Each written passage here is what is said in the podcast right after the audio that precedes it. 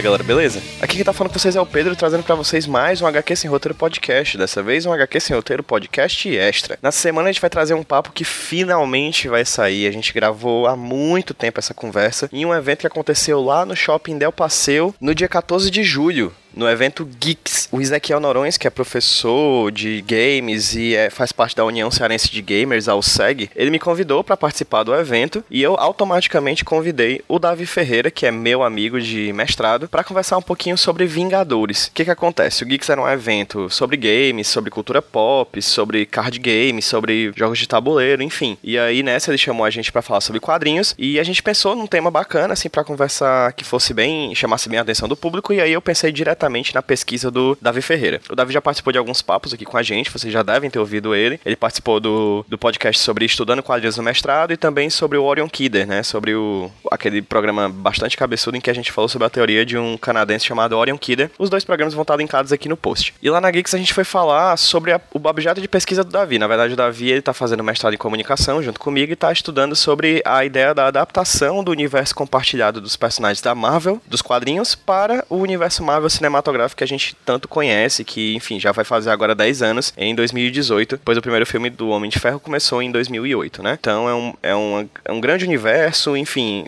move bilhões de, de, de, dólares a todo ano, todo, todos a cada novo filme. Como vocês podem calcular, a Geeks aconteceu no dia 14 de julho de 2017. Então, isso é antes do filme do Thor, o Thor Ragnarok, que saiu agora em outubro. Isso é antes do trailer dos Vingadores da Guerra Infinita, que saiu agora no finalzinho do ano. Isso é antes do filme da Liga da Justiça, que estreou em novembro. Então, assim, algumas das coisas que a gente estava falando, a gente estava especulando sobre o futuro. Então, vocês que vão ouvir, provavelmente vocês já vão ter algumas certezas, algumas, algumas confirmações de algumas coisas que a gente pode ter especulado durante o papo papo. Mas, enfim, pontuando, o Geeks aconteceu no dia 14 de julho, lá no Shopping Del Passeio. E fica aqui o nosso agradecimento de coração ao Ezequiel Norões, que foi o organizador do espaço, que foi o organizador do evento, que foi o organizador da programação e que nos convidou, que confiou na gente, que chamou a gente para falar sobre isso. Além disso, fica aqui o, o agradecimento também ao Bob Feitoso. Bob, que é o nosso amigo de longa data, que já participou de alguns eventos nossos, que sempre ia pros Smash que aconteciam na Livraria Cultura. Em algum momento da conversa, ele tava lá e ele quis participar, a gente chamou ele pro palco, enfim, vocês vão ver aí, ele acabou agregando muita coisa bacana à conversa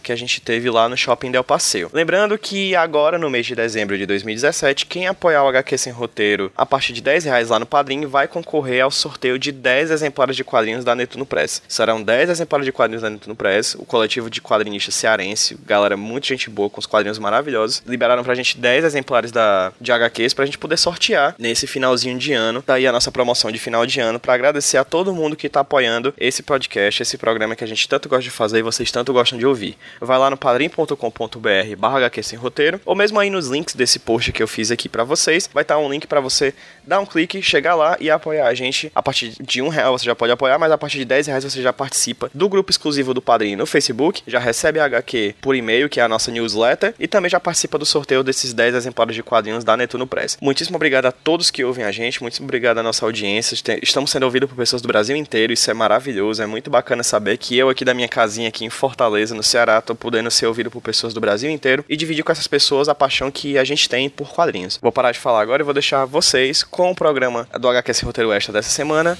Estudando Vingadores. Até a próxima.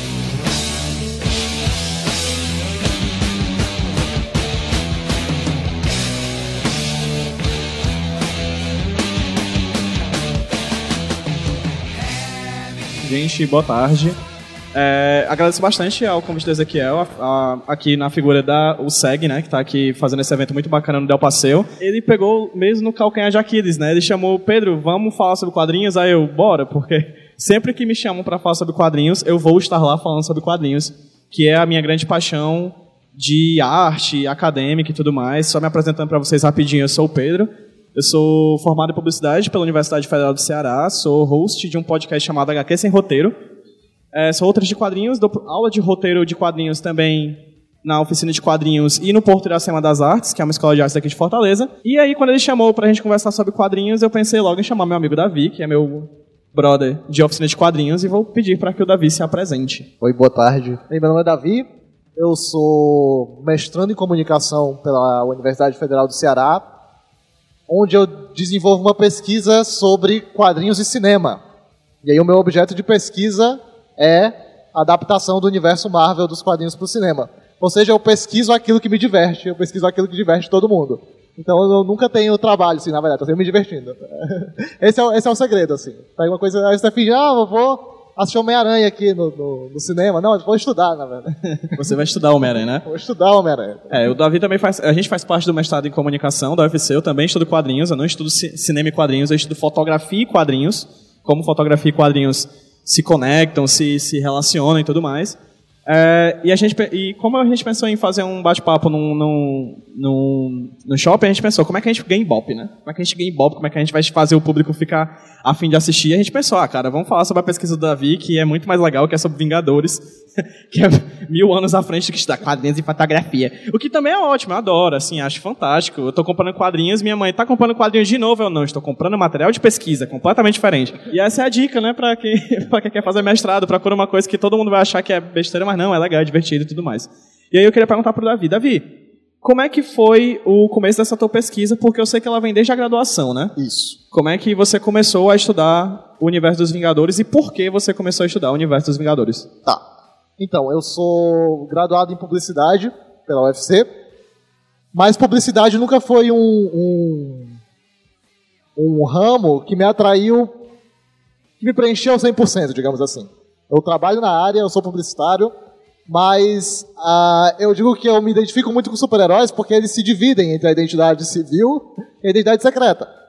Então, eu tenho a minha identidade civil de publicitário e tem a minha identidade secreta, que é de pesquisador de quadrinhos, de produtor de quadrinhos, de ilustrador, lá na oficina de quadrinhos da UFC.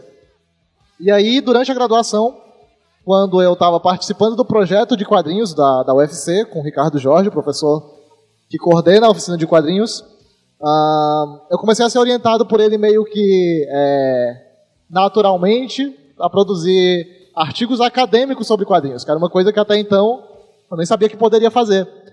Então eu comecei a produzir, é, de repente eu estava desenhando, eu estava lendo quadrinho e eu estava escrevendo academicamente sobre quadrinhos. Especificamente sobre quadrinhos de super-herói. Ah, daí, naturalmente, quando isso foi, é, é, foi, foi rolando na, na- na graduação, no finalzinho dela tinha que escolher aquele tema do TCC, eu falei, pô, vou continuar naquilo que já, que já me interessa, naquilo que eu já faço, que é estudar filmes de super-herói, quadrinhos de super-herói. Ahn, unindo aí as duas artes que, que eu me divirto acompanhando, que eu me divirto ah, no quase dos quadrinhos fazendo. E aí, no finalzinho da graduação, eu comecei a fazer um TCC sobre adaptação dos quadrinhos de super-herói da Marvel para o cinema, a criação do universo cinematográfico da Marvel aí desde 2008 com o Homem de Ferro e hoje já tem mais de, sei lá, 30 filmes anunciados pelo menos até 2020, é muita coisa.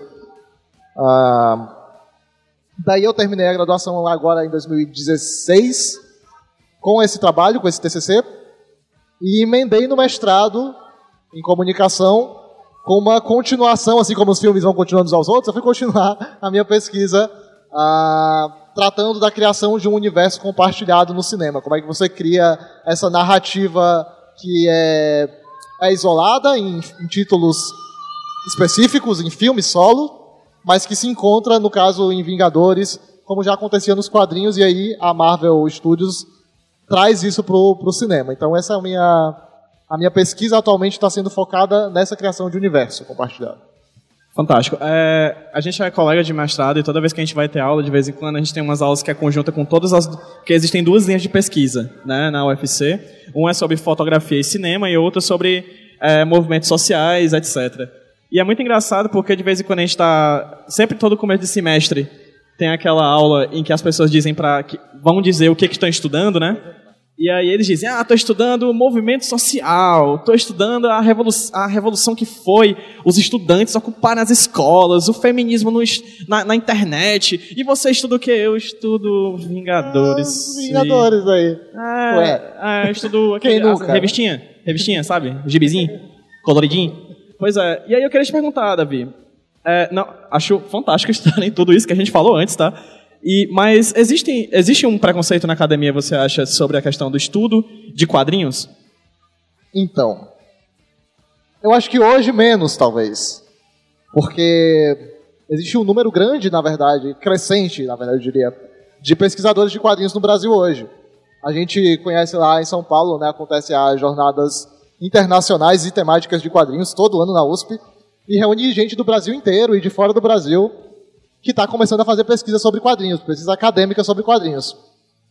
Então, é um ramo ainda muito pequeno, realmente choca um pouco as pessoas quando você chega e fala, não, eu estudo, faço mestrado e tal. Você, oh, pô, que legal, você... O cara deve estudar bastante, deve Vai mudar o mundo, né? Aí, com cara aí, cara. Aí você fala, não, mas meu mestrado é sobre quadrinhos, é sobre, é sobre o filme dos Vingadores, é sobre os filmes da Marvel. Então, Ahn, então isso ainda gera assim, um, algumas pessoas. A minha mãe, por exemplo, a minha mãe não entende o que eu estou fazendo. Às vezes eu fico até tarde estudando, estudando assim, né, assistindo filme. Daí ela fica, pô, o que você está fazendo? Vai estudar? Eu não estou estudando, é isso. Não, é divertido também, porque você pode. Você tem consciência de que você está realmente fazendo um trabalho sério, na verdade. É, tenta, na medida do possível. Fazer um trabalho que é.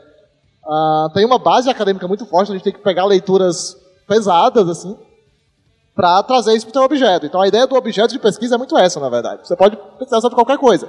Você pode pesquisar sobre desde os, os refugiados, é, a ocupação das escolas, a, a novela das oito, sei lá, um canal do YouTube. Você consegue, é, em comunicação, você consegue tratar é, de questões acadêmicas, porque o objeto da comunicação é o que comunica. Então a gente está o tempo todo consumindo esses objetos, então todos eles podem ser sim pesquisados.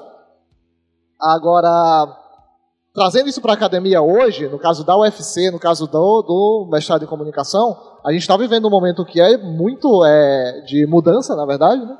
Esse ano existem três projetos de, de mestrado sobre quadrinhos na UFC, que é mais do que já aconteceu em toda a história do programa, durante toda a história do programa. O né? programa tem acho que quase 10 anos de duração, já existe há quase 10 anos, né? Exato. E aí, durante esses 10 anos, só tinha dois projetos de quadrinhos.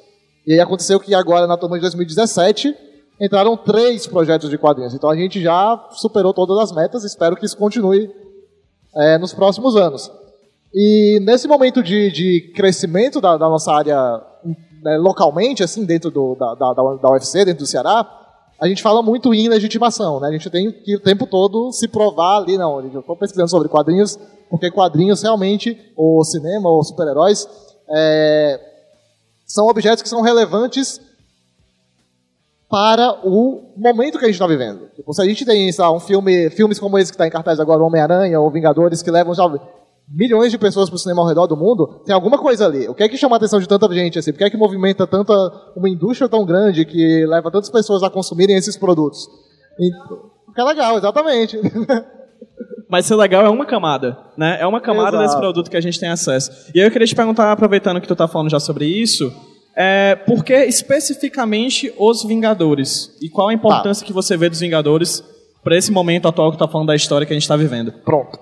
Ahn, vamos começar do, do- da base da pesquisa, que é quadrinhos e cinema.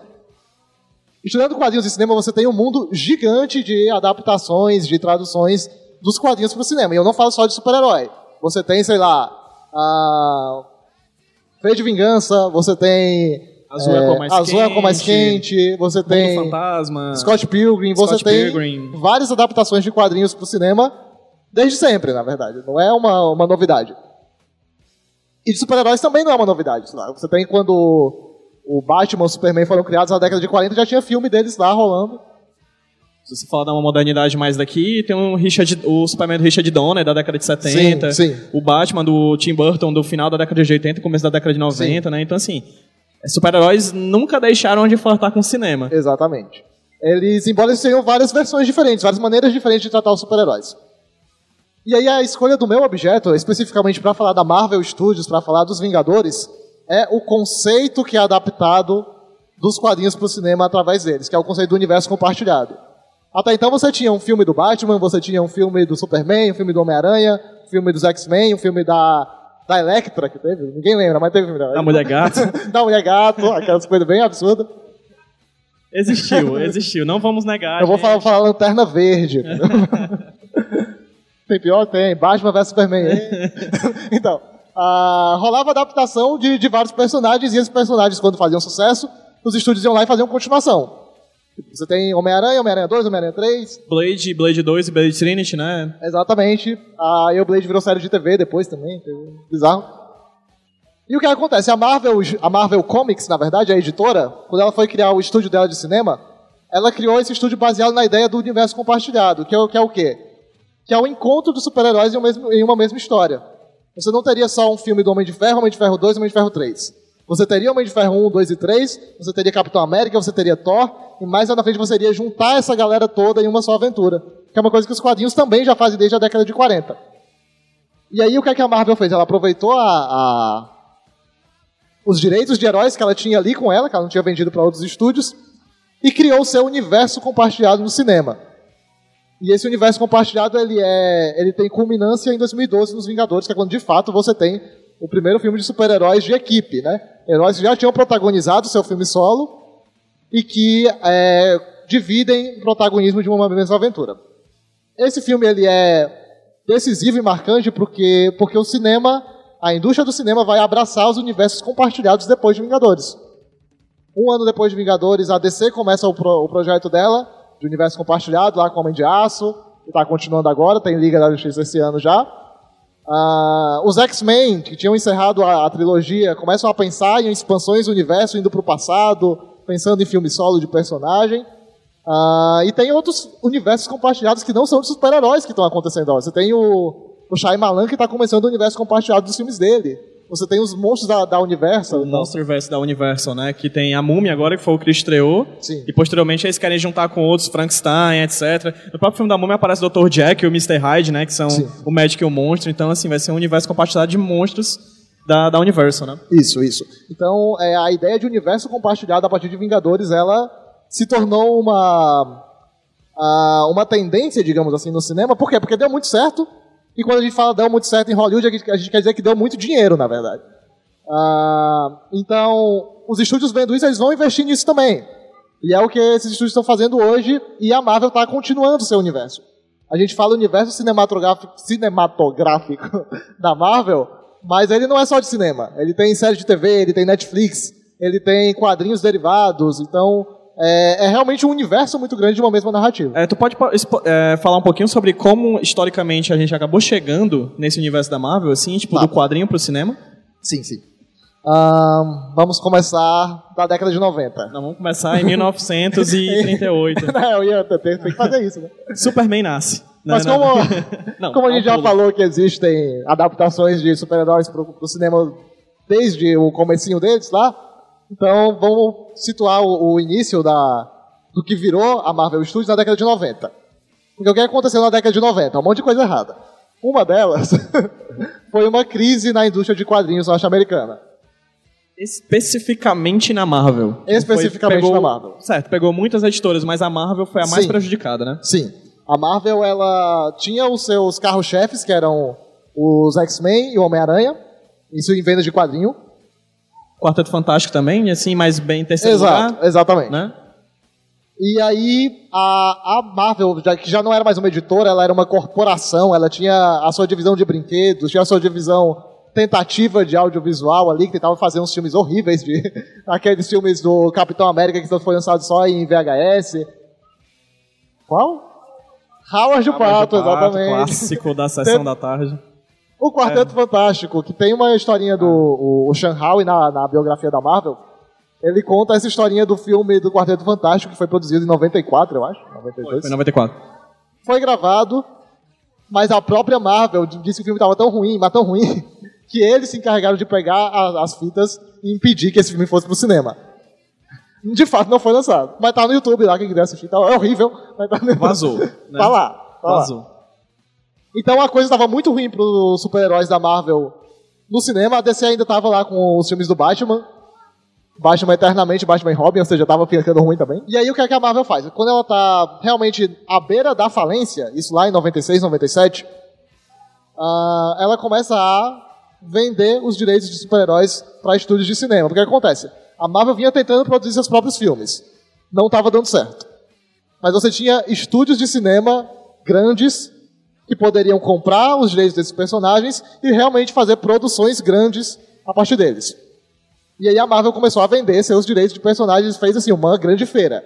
E aí é, você tem o Blade sendo vendido para a Universal junto com o Hulk, você tem os X-Men sendo vendido para a Fox, o Homem-Aranha para a Sony, Ah, que mais? Acho que é isso. Ah, o Homem de Ferro chegou a ser negociado também. O pra- Quarteto Fantástico foi pra Fox Quarteto também. Fantástico pra Fox, exatamente. O Namor foi pra Universal? Namor foi pra Universo e não, não fizeram nada Pena, com ele. doido. Ah, teve o Demolidor. Demolidor. Demolidor Como esquecer também. Demolidor, não É é? verdade. Demolidor foi pra quem? Foi pra Foi pra Fox também, foi pra Fox. Exatamente. Demolidor e Motoqueiro Fantasma. Motoqueiro. Fantasma. Tem uma galera. Gente, existem vários traumas, né? que a gente quer apagar, mas vocês não deixam. Não dá. Esse quem? Justiceiro. Justice- Justiceiro é. teve vários aí. Dolph Lundgren, eu lembro. Teve a versão do Dolph Lundgren, enfim. E aí o que acontece? Apesar de todos esses não tão queridos, tiveram dois, e aí eu particularmente escolho dois né, nessa leva, que mudaram é, a maneira como a indústria cinematográfica viu os super-heróis. Porque eles conseguiram fazer um sucesso que não era o esperado. Que foi o X-Men de 2000. E aí o X-Men de 2000 ele é engraçado porque são os X-Men, são os mutantes, mas são os mutantes aquela roupa de couro preta e tal, não parece super-herói. Parece muito mais Matrix do que super-herói, na verdade. Que é de 2000, né? Mas Matrix é de 99. Exatamente. Né? E o X-Men é de 2000. Então era uma história muito mais de ficção científica lá no começo e tal. Você tinha lá o Hugh Jackman lá sendo galã. Hugh Jackman que ninguém conhecia. Ninguém conhecia Um ator de teatro australiano, né? Então, assim, ninguém conhecia o Hugh Jackman. Sim. Isso há 17 anos atrás. Ele tá muito velho, já faz 17 anos que isso começou. Ahn, e aí em 2002 a Sony lança o Homem-Aranha com o Sanheim. E aí esse é uma mudança, porque os filmes de super-herói passam a ser de fato de super-herói. Você passa a perder a vergonha de colocar cor ali, de colocar realmente super-herói no sentido daquele cara que vai salvar as pessoas. Atenção, os X-Men, coitados, eles só queriam sobreviver, né? Porque têm toda uma, uma questão de perseguição por conta de serem mutantes e tal. Tinha uma, uma história que não era necessariamente de salvar o mundo, como Homem-Aranha vai lá e salva Nova York, salva o dia, até aquela coisa toda heróica, que dialoga muito com o, o período em que ele foi lançado. Né? O Homem-Aranha de 2002, um ano depois do atentado às Torres Gêmeas. Então tinha uma necessidade de um otimismo, de uma esperança que os super-heróis, historicamente, nos quadrinhos já desenvolviam. Né? Inclusive, a produção do Homem-Aranha, ela aconteceu durante o caos que foi Sim. o 11 de setembro. Existiam cenas do filme que foram reeditadas por causa que apareciam as Torres Gêmeas, como é, uma- como é um filme que está intimamente vinculado com a, com a cidade de Nova York, né? Foi um filme que também foi, foi, foi, sofreu com as questões relacionadas sim, sim. ao 11 de setembro, né? É, tinha, um, acho que um pôster do filme que era a- o rosto do Homem-Aranha, né? A máscara, e aí refletido no olho dele tinha a paisagem de Nova York, com as Torres Gêmeas. Então, quando o filme foi lançado, tiveram que apagar digitalmente lá as Torres Gêmeas para poder fazer o, o- o filme. Pois bem, a partir de Homem-Aranha em 2002, aí começam esses todos que a gente citou aí, né? Os outros filmes ah, baseados em, em personagens que a Marvel tinha vendido para os estúdios. Aí a Marvel se ligou que é o seguinte, ela conseguiu sair da falência, beleza. Ela conseguiu é, se manter viva. Porém, os estúdios que tinham comprado os direitos dos, dos personagens para o cinema estavam ganhando muito, mas muito mais do que ela vendendo quadrinhos. Então o que, é que a Marvel decidiu fazer? Ah, filme, exatamente. Ela pegou os personagens que não tinham sido vendidos, que não eram os personagens mais populares, que não eram os personagens mais queridos do público, É terceiro escalão Exatamente. Hoje a gente, tipo, todo mundo ah, conhece os Vingadores e tal. Tem um balãozinho aqui do Homem-Formiga, que ninguém conhecia quem é. Tem um balãozinho do Homem-Formiga aqui. Tem um balãozinho aqui do lado ó, do Homem-Formiga. Do Tem lado dois, da Hello. Kitty. Dois Exatamente. Do lado do Minion. Do lado do Minion. Podia rolar aí um crossover, né? Ah, então a Marvel pega esses personagens e cria o seu universo compartilhado. E aí é uma, uma estratégia de marketing muito grande, porque ela sabia que ela tinha os quadrinhos, ela tinha os brinquedos e ela poderia fazer filmes. Enquanto que os estúdios só tinham os filmes.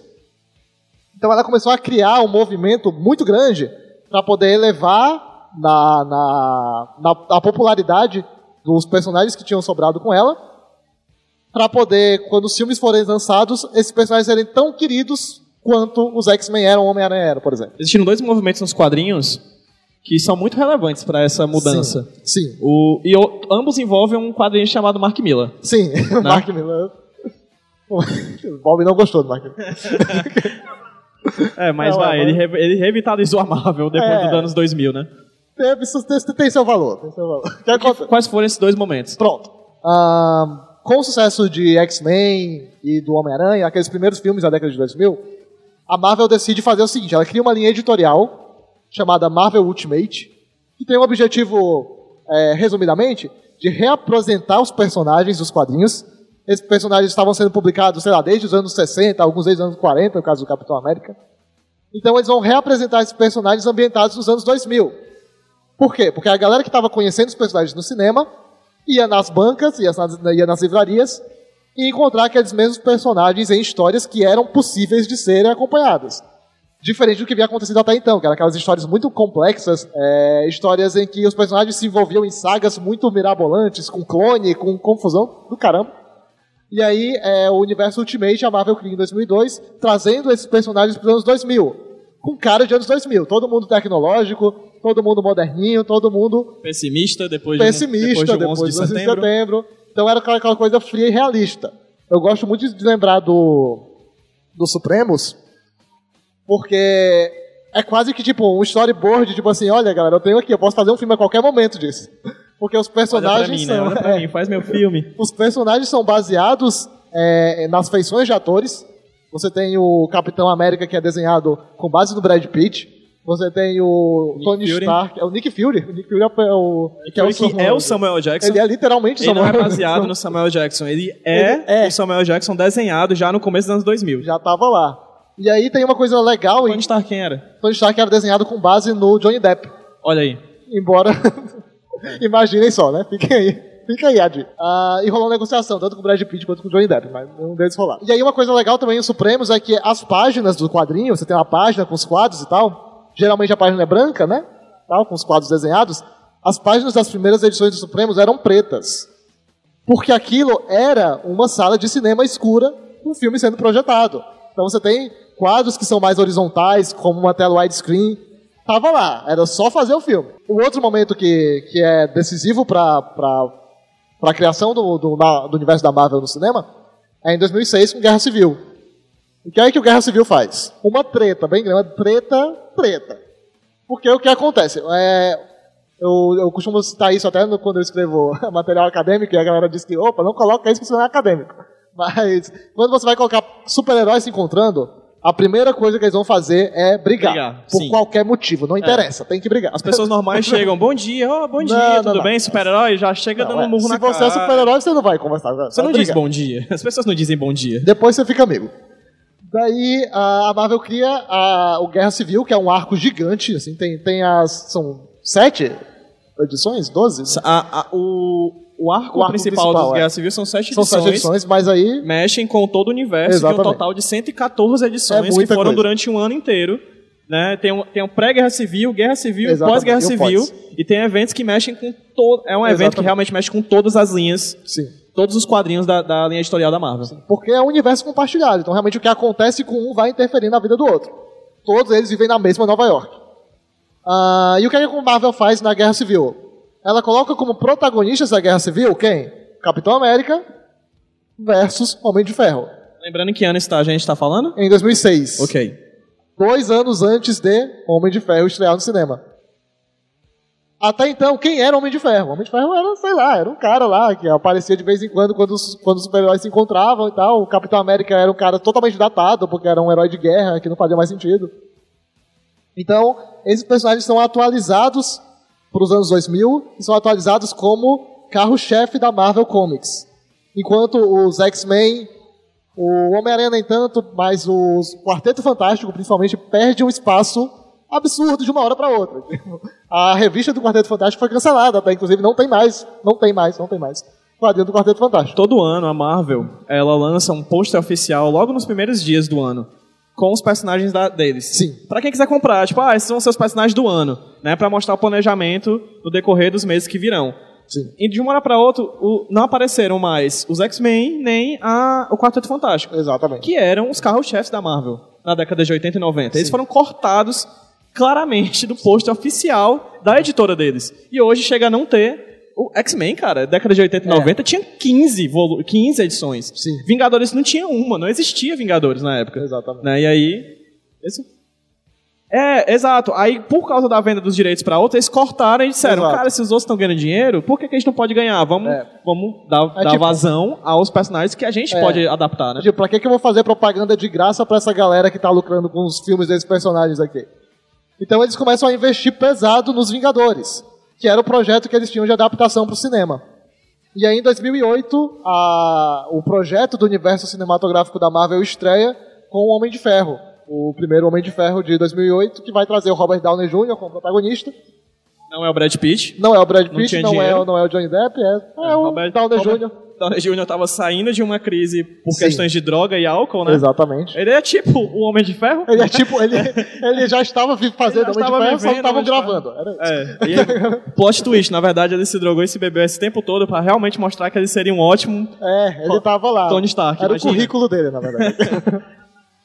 Ah, e aí, no Homem de Ferro, a Marvel vai inaugurar uma coisa que é persistente nos filmes dela até hoje. Que é a maldita cena pós-créditos. Aquela que você não vai sair do cinema sem ver. Inclusive, a Homem-Aranha tem a melhor cena pós-créditos de todos os tempos. A segunda é muito boa. Eu quero que eu quero só fazer, quero que vocês façam. Acho que, vou falar, acho que todo mundo aqui assistiu, já deve ter assistido Homem, Homem de Ferro, né? O de oito- 2008. Quero que a gente faça um exercício mental aqui, certo? A gente não tinha até então um filme com um universo compartilhado de super-heróis, não é isso? Não tinha. Não. Imagina você estar no filme, terminou de assistir o filme e tal, e você vai pra sua casa. Você não ficou até o pós-crédito. Por quê? O que é pós-crédito, gente? Não existe cena pós-crédito. E chega em casa e alguém diz: Ei, tu ficou até o final do filme? Porque aconteceu um negócio tal. É um negócio. Eu lembro que eu assisti o Homem de Ferro no cinema e eu saí, eu não fiquei na cena pós-crédito. Porque, tipo, cena pós-crédito, já Era mais um filme, né? Ah, é muito chato, tenho que ir à banheira, ah, tô com sede. aí quando você vai ver, tem um cara que chega. Aí você olha, ei, o Samuel Jackson Samuel Jackson, de com tapa-olho. um tapa-olho.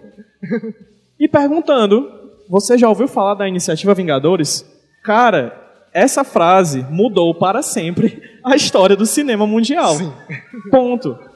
Sério, tipo, ela é algo novo que a gente nunca tá, a gente não estava preparado para ver. Sim, sim. Então, e a galera, o grande público, sei lá, o que é isso? Sei lá, vai ter uma continuação do filme, vai ter uma de Ferro 2? Beleza, vai ser isso. Só que a galera que era fã dos quadrinhos, já sabia, epa, eu sei aonde isso vai dar. E de fato... Inclusive, Ah, Davi, já é uma coisa que já dá pra pontuar, uma coisa bacana é que tu citou dois tipos de público que vão assistir os filmes da Marvel. exato, exato. né? Fala um pouquinho sobre eles, né? Porque existem dois. Sim. do- a, a Marvel é senhora. É, quer agradar dois senhores, né? Sim, dois senhores. O que acontece? Ah, o público de cinema é um público muito maior do que o público de quadrinho. E muito mais diverso. Porque vocês vão com- é, concordar comigo que é muito mais fácil você assistir um filme de duas horas do que ler um arco do- da saga do clone do Homem-Aranha. Não dá, não dá, não tentem. é difícil. Então, quando a Marvel vai pro cinema, ela tem esse, essa missão de apresentar os personagens de uma maneira mais simples, digamos assim, para a galera conhecer mesmo, é, ser apresentada pela primeira vez aos personagens, mas ao mesmo tempo você tem aquele, aquele papel de agradar o fã, o famoso fanservice. É pra fã, porque tipo, você tem que a- agradar um público totalmente novo, que vai, vai, em 2008 no caso, ver pela primeira vez o Homem de Ferro, não sabe quem é esse cara, mas ao mesmo tempo você tem uma galera que acompanhou o quadrinho, sei lá, durante décadas e que sabe o que esperar daquilo ali. Então, o que é que a Marvel faz? E aí os filmes de super-herói como um todo fazem muito. O que, é que ela faz? Bota o Stan Lee em todo o filme, né? Bota o Stan Lee. O que é que é o Stan Lee? Ele é um easter egg, na verdade. Ele é aquela ceninha é, no meio do filme que aparentemente é só mais uma cena, mas que pro fã de quadrinhos tem, faz um sentido totalmente diferente. É o que tem no Guerra Civil, por exemplo, naquela cena que o, o Tony Stark e o, e o Steve Rogers estão lutando lá no final do filme. E aí, numa hora, eles é, vão, vão, vão lutar um contra o outro, bater um no outro, e aí o escudo do Capitão América fica no meio, e aquele escudo solta faísca e tal. E naquela, naquela câmera lenta ali você tem a reprodução da capa da primeira edição, né? Do Guerra Civil. Do Guerra Civil de 2006. A Então, sétima edição. Que é no meio da sétima, Batalha de Nova sétima. York. né? Isso, é. Muito obrigado, Paulo. E aí você tem, sei lá, não, não vou falar do Homem-Aranha porque a galera tá vendo. É. A Mas a verdade é que eh, a, a, partir da- a partir do Homem de Ferro, né? Sim. Ela começa a dar, e essa é a palavra certa, easter eggs, pra quem é fã dos quadrinhos encontrarem isso. E aí acaba agradando. Ela- É, uma- é um filme que tem camadas. Exato, exato. É um filme que, dependendo do seu nível de conhecimento em relação ao quadrinho, você acessa camadas diferentes daquele mesmo filme. Eu sempre assimilo muito a, outro produto da- a outros produtos de outra empresa que é da Disney, que é a Pixar, né? Sim. Que é outro tipo de filme que você acessa camadas, mas agora, diferente das leituras de quadrinhos da Marvel, a sua faixa etária. Se você assistir um filme da Pixar com 5, com 15, com 25 anos, você vai ter três filmes diferentes ali. Completamente, completamente. Tem uma pesquisadora chamada Anita Elberg. Els, Elzerberg. Anitta? Anitta. Anira? Anitta, ela mesma. Paradinha. Ela, a Anitta, a da paradinha. Ah, aquela. O que é que a Anitta propõe? Ela fala sobre os blockbusters de quatro quadrantes. O que é que é isso? São produtos, no caso filmes, para ficar no nosso exemplo, que são voltados para quatro públicos diferentes, no mínimo, que são jovens, adultos, mulheres e homens.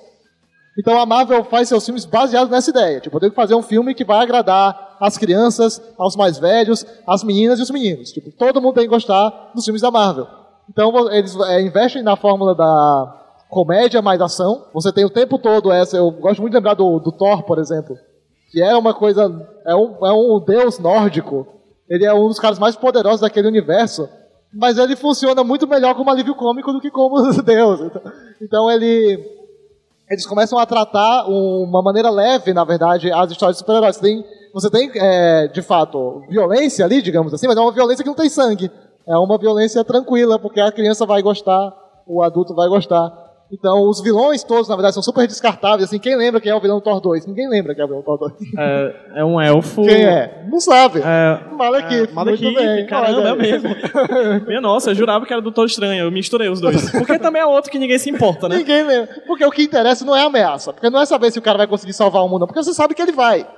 O que interessa é o, O desenvolvimento dele. É que o vilão seja diferente o suficiente pra ter um bonequinho diferente pra ser vendido. Exatamente. E que o Homem de Ferro possa aparecer sempre com uma armadura diferente, mesmo que seja só uma coisinha diferente, mas já vem de outro brinquedo. Essas coisas é, é engraçado quando a gente começa a perceber, porque assim, essas coisas são feitas porque dão dinheiro. Sim. Né? E é, é- é muito interessante quando a gente começa a perceber como o dinheiro começa a fluir dentro do universo da Marvel. Quando a gente percebe, por exemplo, que o cachê do Homem de Ferro é altíssimo, do Robert Downey Jr. Sim.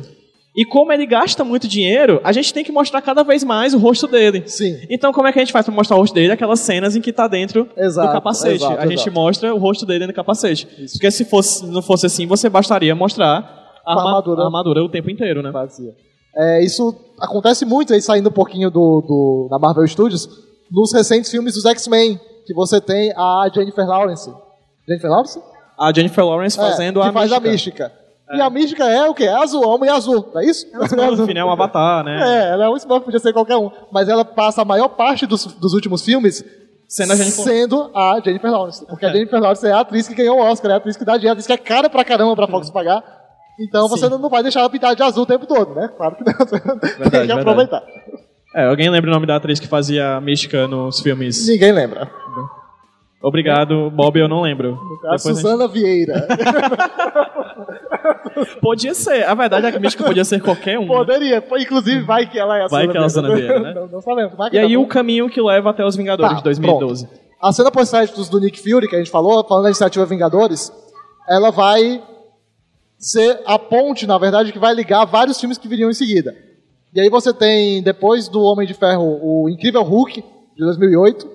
Que com o Edward Norton. Edward Caramba, o Norton. Bob é o cara dos nomes. Bob, bicho. ó. Obrigado. É, vem, cara. Vem cá, Bob, vem cá, Bob, Vem vem. pra cá, Bob, vem pra Ah, cá. Vem pra cá, vem, vem, vem. Sério, vem, vem. vem. Vem logo. Vem rodar o tiver peão dúvida- do baú. Se tiver dúvida de nome, só faça assim. Obrigado, Bob. Obrigado, Bob. Pra Sim, quem tá só acompanhando a gravação, tá subindo aqui um homem pelado, chamado Bob. Bob. é, pra quem tá ouvindo a gente no podcast, né? É, tá sendo gravado aqui a parada. Oi, Bob, tudo bem? Oi, olá, você. Muito bem. Vai. Bob é nosso amigo, viu, gente? Muito Bob tempo. É muito, é. Mentira, eu nem sei quem é. Brincadeira com ele. Ahn, sim, aí você tem o Incrível Hulk 2008, que é uma história do Incrível Hulk, no Rio de Janeiro até, ele vem pra cá, é incrível. E você tem, de novo, a cena pós-créditos. Quem que tá na cena pós-créditos? O Tony Stark.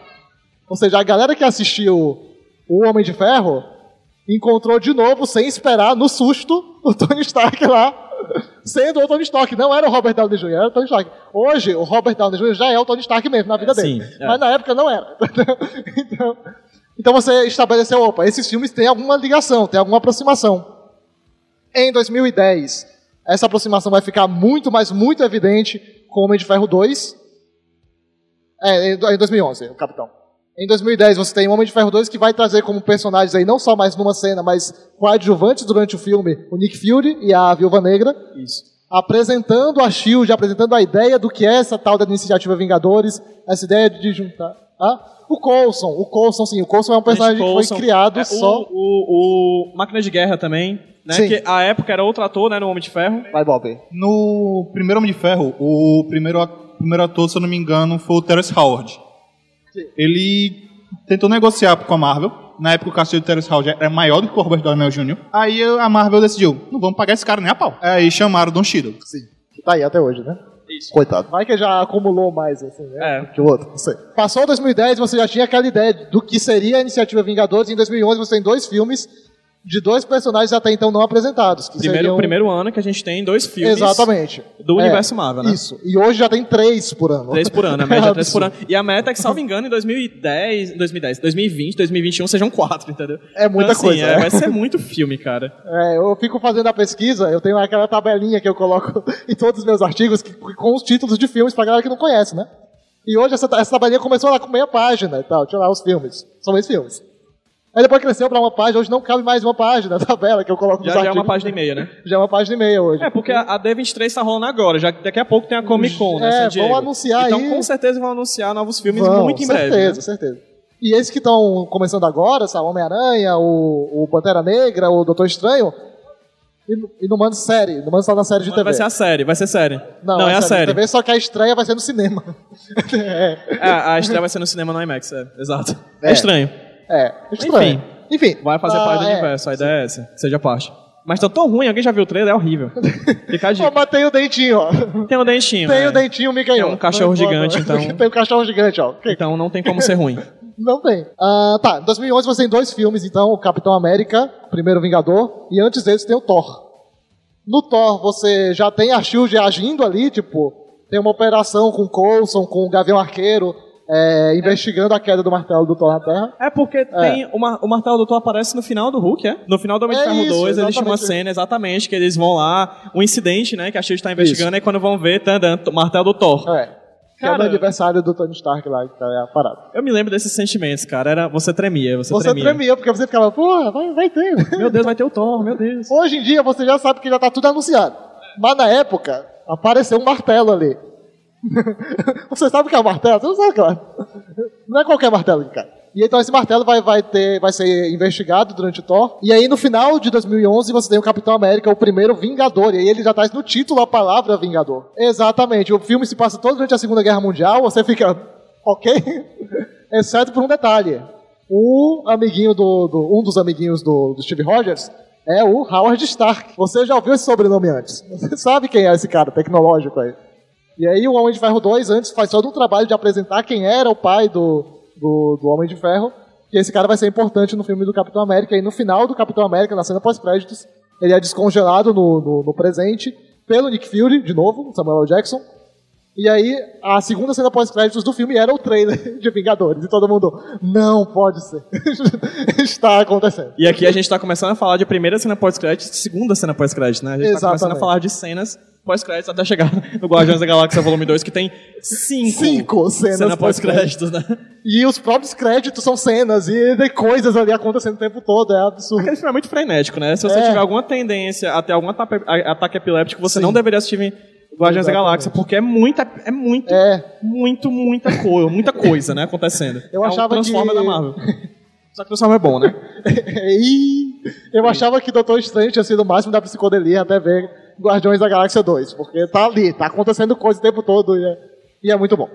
Ah, e aí você tem todo o terreno pronto para 2012 estrear finalmente a iniciativa Vingadores virar realidade. Então, em 2012, em abril de 2012, a Marvel Studios já vendida para a Disney, e isso é importante, porque a Marvel Studios passa a fazer parte da gigante do entretenimento mundial, Disney, que é dona da Marvel, então, da, da Pixar, Pixar, da Lucasfilm, né? Então, assim, é, das princesas. Ah, do Mickey, que só a marca do Mickey por ano dá um bilhão O de dólares tal do Mickey é aquele pra rato?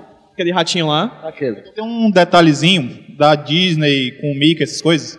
Quase todo ano a Disney tem um jeito de mudar a lei de direito autoral nos Estados Unidos para que ninguém mais possa usar o Mickey.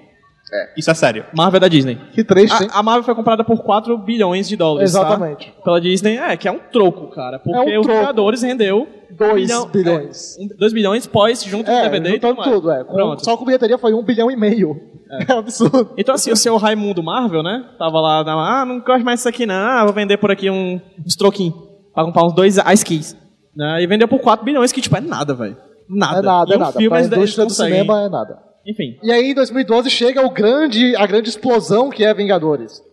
Que é, ó, tá, tá aqui agora. Ó que bonito. Eu fico feliz Essa quando eu cena. vejo isso. Ah, que cena. dirigida por Joss Whedon, Joss Whedon, cara, José, José Welton, José né? Welton. segundo Joss Welton, segundo o Bob, que já havia trabalhado nos quadrinhos da Marvel, Já. já, tinha feito DC, já tinha feito, era o diretor, criador da série da Buffy lá atrás, a Caça a Vampiros, né? Mas já que tinha um contato com Sim. os quadrinhos da Sim. Marvel, já tinha escrito pros X-Men, inclusive. Sim. Não sei pros Vingadores, já tinha escrito Bob, sabe dizer?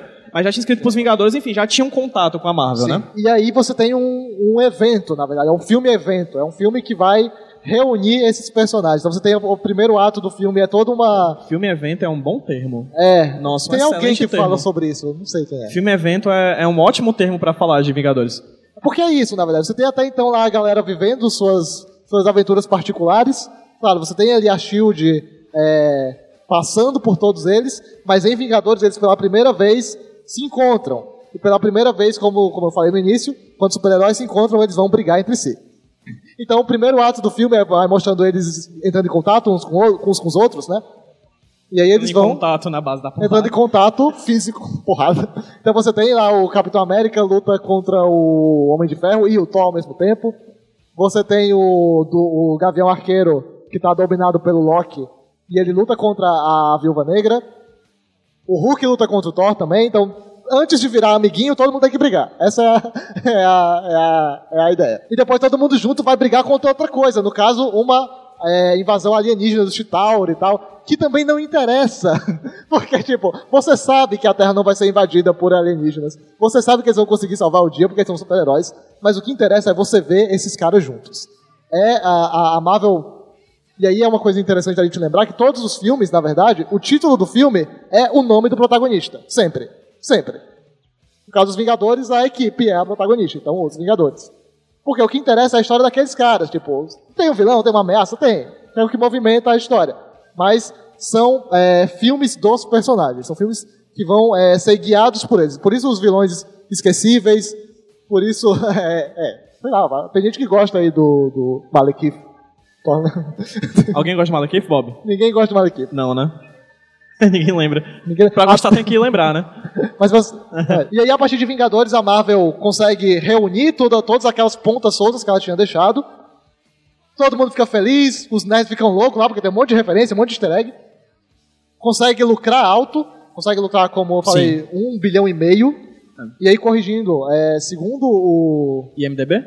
Não, segundo o Shanghai, na verdade, Sim, na biografia da Marvel, o maior lucro não é com a bilheteria. O maior lucro é com produtos relacionados. Sim, é sim. com brinquedo, é com camiseta, é com DVD, é com tudo aí. Mas esse 1.5 bilhão é do filme. É só do filme, é só de Só do bilheteria. filme. Então você ma- imagina que foi Ah, muito mais certo. que isso, na verdade. Certo, certo. DVD, Blu-ray, boneco, né? É, tipo... Produto licenciado, né? Hoje em dia é muito fácil, a época era Muito. mais difícil, mas hoje em dia é muito, Muito, fácil você ir- entrar em qualquer loja de departamento de roupa e você encontrar várias blusas desse tipo. Né? Ah, é, e a Marvel aproveitou muito isso. Por quê? Porque ela tinha os direitos de licenciamento, coisas que os, os outros estúdios não tinham. A Sony poderia fazer o filme do Homem-Aranha, mas não poderia fazer o tanto de produtos do Homem-Aranha, do filme do Homem-Aranha, que a Marvel poderia fazer do- dos filmes dela. Então a Marvel conseguiu é, multiplicar muito o lucro que ela poderia ter com, com produções de, de filmes de super-herói, partindo dessa, dessa estratégia de aliar o cinema com as outras, as outras empresas que faziam parte do grupo. Né? A parte editorial, a parte da venda de quadrinhos, a venda de produtos é, derivados, e aí brinquedos, etc. Vingadores une todas as pontas e, ao mesmo tempo, expande Abre várias outras, né? abre muito. Tipo, tem cena pós-créditos, todos os filmes têm a cena pós-créditos, você sabe que aquilo não acaba ali. E aí, a partir de Vingadores, isso é importante, porque o, até então a Marvel tinha vinha meio que ensinando pro grande público o que era o universo compartilhado. A partir de Vingadores, as pessoas já esperavam que, sei lá, o Homem-Formiga, o Guardiões da Galáxia, que são lançados com a marquinha da Marvel, esses caras vão ter alguma importância mais lá na frente na história maior que está sendo construída. E ela cria a ideia de fase. Exatamente. Né? Fase 1, fase 2, Exato, fase 3. Isso. A fase 1 da Marvel começa em 2008, vai até 2012. A fase 2 vai de 2013, né? Com o Homem de Ferro 3, aquele, aquele filme. Aquele filme. Aquele. aquele. Até o filme do Homem-Formiga, né? Nem Até Vingadores 2, Homem-Formiga, né? O fase 2 termina no Homem-Formiga em 2015. De 15. 15. 15. E aí a fase 3 se inicia em 2016 2015 ainda, porque o Homem-Formiga é no começo do ano. É no final. É no final. É? Então, 16, então de 2016 pra 2016 cá, a gente está na fase 3, Estamos na fase que vai 3. se encerrar na Guerra Infinita em 2000, salvo engano, e 19. Então, Ouvinte. Não sabemos porque o que acontece. Em 2018 a gente tem a Guerra Infinita, que é o Ah, Vingadores ok. 3. Que ia ser dividido em duas partes, né? Exato, só que aí os irmãos russos que estão na direção, eles falaram, ó, não vai ser mais parte 1 e parte 2. O Vingadores 4, que vem em 2019, de fato, vai ser uma outra coisa. O que é, não sabemos. Mas, e aí é, é bacana como a, a, a lógica desses filmes é, se construiu, de modo que os fãs, eles consomem as notícias sobre esses filmes.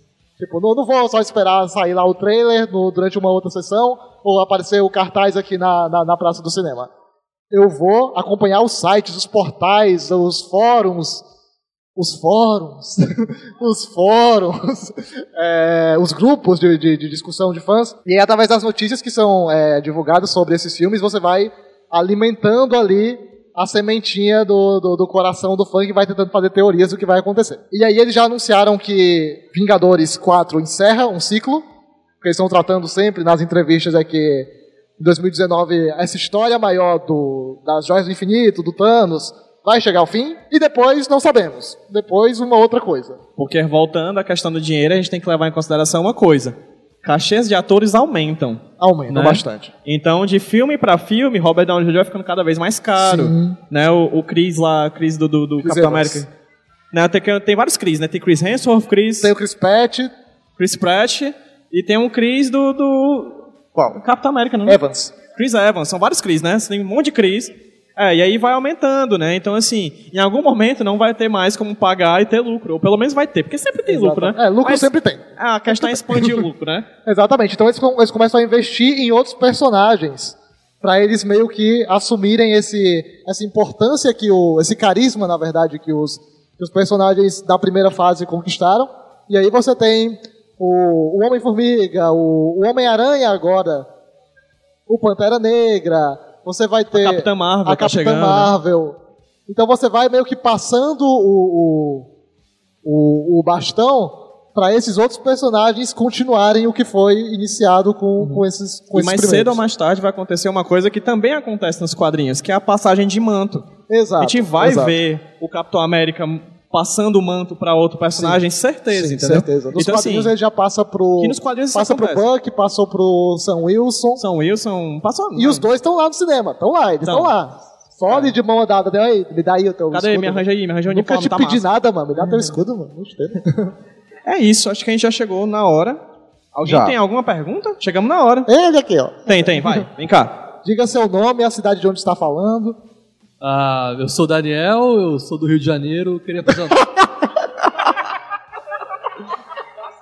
Vocês falaram aí que a Marvel ela teve, ela teve que vender os direitos para outra, outras produtoras. E aí ela teve que fazer o universo dela com os que ela tinha na mão, que ela não vendeu. Isso. Mas como é que a DC não consegue fazer um universo tão bom quanto a Marvel, sendo o dono da editora toda? Ela não vendeu pra ninguém. É. A Warner. Existe Vamos uma lá. sementinha. Tem uma coisa que a gente Uma tem que sementinha. É, tem que botar uma coisa em mente aqui, que é, cara, não faz sentido. Por quê? A Marvel foi comprada pela Disney no meio do universo Marvel, já Isso, tava já rolando tava os rolando, filmes, já tava, né? já. E aí a Disney comprou, adquiriu os direitos, expandiu e é isso que a gente tem aqui hoje.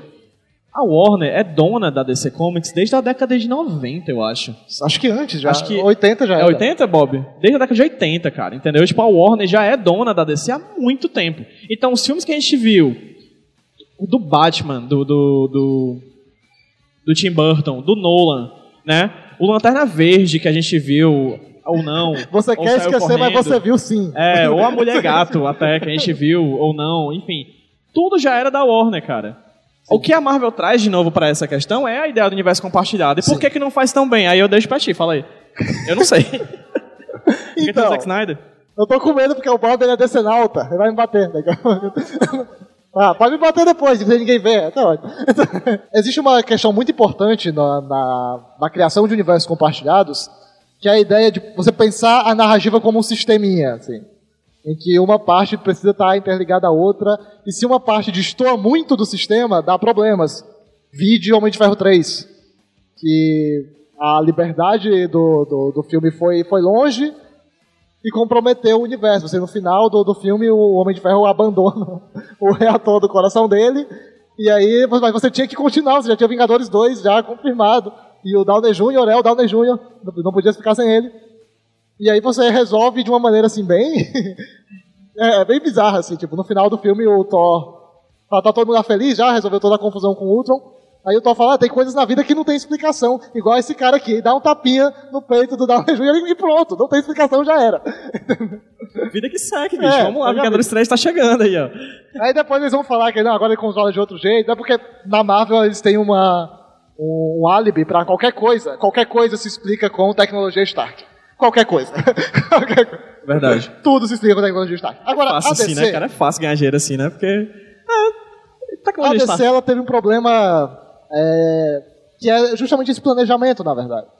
Porque o que acontece? O universo compartilhado da DC que nós conhecemos hoje, ele começa em 2013 com o Homem de Aço. Não é isso?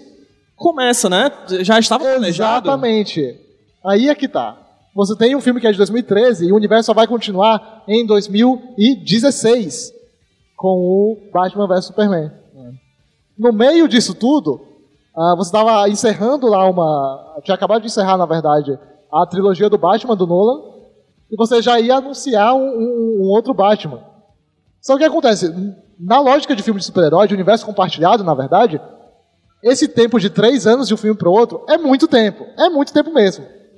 Porque é uma história que é continuada, digamos assim. ah, e as pessoas esquecem. Você viu aquele filme lá, foi duas horas e já era. O que mostra, Davi, que eu tava conversando com o Bob aqui agora, é que o Homem de Aço não foi planejado Exatamente, exatamente. para ser um ponto inicial de um universo Exato. compartilhado. Porque acontece, os filmes eles são lançados, mas eles têm um planejamento bem antes, assim, né, pra de fato entrar em cartaz. Os Vingadores entram em cartaz em 2012, que é o filme que vai cravar o universo compartilhado da Marvel. Quando o Vingadores é lançado, o Homem de Aço já estava em produção. Já estava sendo, sei lá, não sei se já estava sendo gra- gravado, mas pelo menos já estava sendo planejado. Quando o universo compartilhado da Marvel dá certo, e aí é importante a gente pensar isso como indústria mesmo, tipo, são empresas concorrentes. Quando o meu concorrente ele consegue é, lançar um produto que, que, que faz sucesso, lá, quando o Steve Jobs lança um iPhone que é massa, as outras é, empresas vão lançar smartphones semelhantes, vão se aproximar, vão correr atrás daquilo ali que está dando certo, que está sendo líder de mercado. Então a DC faz isso também. Então ela pega aquele, aquele Homem de Aço ali, que saiu em 2013, ficou ali meio dividido entre crítica e público lá, uma galera gostou, outra galera não gostou. Eu não vou falar aqui da cena que ele salva o cachorro no lugar do pai dele, porque enfim, mas ele salva o cachorro no lugar do pai dele. Sendo que ele podia ter salvo os dois, mas tudo Exato, bem. né? Porque não, se você pode salvar o seu pai ou o cachorro, claro que você vai escolher o cachorro, né? e é isso que o super-homem faz. E aí depois você destrói uma cidade inteira, tá todo mundo morrendo, o que, é que você faz? Dá um beijo na sua namorada. Claro, é, sim. Quem não? Quem não? é? Sim. Ah, gente, quem nunca vai? Vai, Quem, quem nunca nunca tava destruindo uma destruiu uma cidade, né? E viu lá a namorada, o É. namorado, não quis. É, Torcer um né? pescocinho ali no meio. Quem não? E aí a DC pega o Homem de Aço, que como foi iniciado lá com o Henry Cavill, e vai, a partir dele, iniciar um, um seu universo compartilhado. Na minha opinião, ah, começa errado, na verdade. É, por quê? Porque o Homem de Aço dita o tom Exatamente. do universo. Né? Se o Homem de Ferro dita o tom dos Vingadores, em 2008, o Homem de Aço dita o tom da DC no cinema. Um outro problema, assim, de Homem de Aço, além do tom, todas essas coisas, foi a pressa que ele foi feito pra Sim. isso. Pra todo esse negócio de universo compartilhado. A DC não tinha um plano. Eles disseram, beleza, a gente, nós temos todos os personagens aqui, a gente tem o Batman, Superman, Diaba 4, vamos fazer alguma coisa. Só que, tipo, eles pensaram isso depois que eles fizeram Homem de Aço. Depois que eles fizeram Homem de Aço, eles olharam assim, beleza, como é que esse cara vai liderar a Liga da Justiça? Aí, E aí demoraram eles- três anos pra fazer Batman vs Superman, enfiar mais herói do que sei lá o que naquela bodega daquele filme, e só foram acertar esse ano. Porque o que, qual era. Assim, não, não é que existe um Quem jeito é que salva, certo. né? Quem? Aquela, ela. Ah, ela, ela. ela. O que acontece?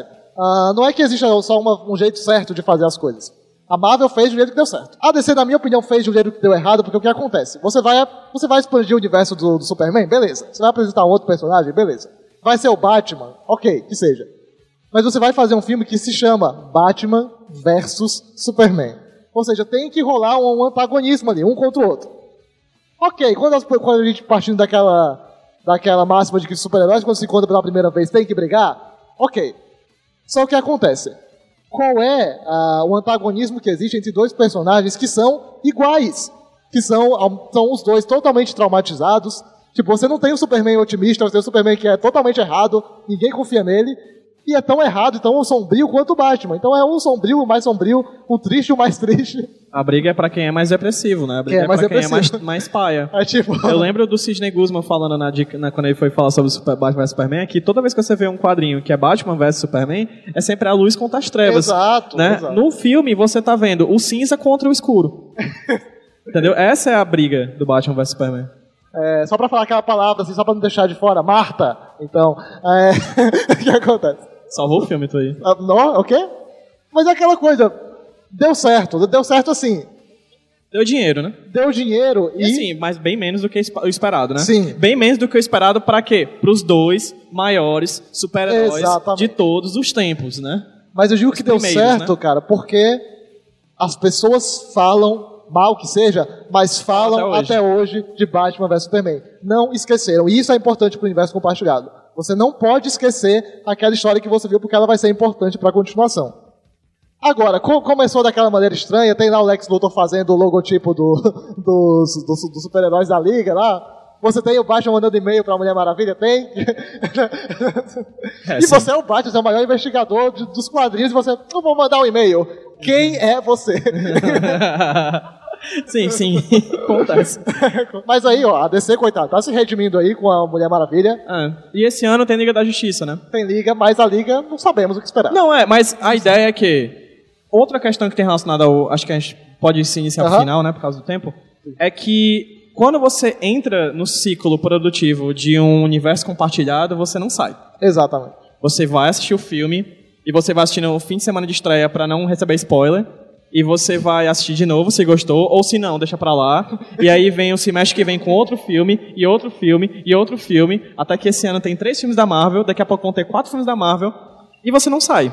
Uma vez, o Homem-Aranha é. uma comparti Mas é tá compartilhado, né? né? Tá, Tá ali. E faz parte do universo, né? Faz parte do universo. É, em- é, o Hulk é da universo, só que o Hulk não pode fazer filme sozinho. É, ele só pode estar Né? Ele só pode estar no filme dos outros, né? E eu acho super é, honesto, então você não pode deixar o Hulk sozinho, de fato. Ele pode destruir É coisas. Então tem que estar sempre é com bom alguém. deixar ele com amiguinhos. com amiguinhos. Então é isso. Acho que é por causa disso, mais ou menos, que a DC não acerta, porque falta planejamento. Ah, mas tomara que acerte, eu torço. Não, eu também. Eu, eu- o meu problema, o meu negócio com a Marvel é que eu sempre tenho hype. O meu negócio com DC é porque eu sempre tenho esperança. É, não pode, Sabe? não pode. Você não pode ter esperança. O que é um problema. Mas também é certo. Gente, é isso. Chegamos ao final do nosso papo. Davi, muito obrigado, Bob. Muito Valeu. obrigado. O Bob chegou aqui nos 45 segundos do tempo, fez. Tava ajudando a gente o tempo todo, né? Sim. é isso. E agradecer ao Ezequiel. Ezequiel, por favor, fala pra quem tá ouvindo a gente aqui é, sobre a OSEG, sobre esse evento, fala um pouquinho mais. Bem, mais uma vez, boa noite. Muito obrigado a todos que prestigiaram a palestra aqui do Pedro e do Davi e do Bob, né? Então, assim, para quem não conhece, a iniciativa que nós estamos colocando aqui no Shopping Del Passeio é o Del Passeio Geeks, que é um evento para o público que gosta de coisa de novidade, de tecnologia. Cara, muito obrigado pela palestra de vocês, pelo bate-papo. Tenho certeza que a galera gostou bastante, tá? Espero que a gente possa trocar outras experiências mais vezes. Curtam a USEG. A USEG é uma entidade que promove cultura de jogos aqui no estado do Ceará. Nós estamos aí com cinco anos de trabalho, desenvolvendo a cultura do nosso estado e colocando os jogos como ferramenta de inclusão, proporcionando para as pessoas cultura. O nosso objetivo é proporcionar cultura, trabalhar a cultura para que as pessoas conheçam através dos jogos muitas outras coisas. E ela chega com certeza no quadrinho, ela chega com certeza no desenvolvimento, ela chega na tecnologia, tudo através dessa proposta que nós temos. Quem quiser conhecer, visite o nosso site www.ucegamers.com.br e veja também a nossa fanpage arroba UCEgamers no Facebook e também no Instagram. Valeu pessoal, até mais, boa noite.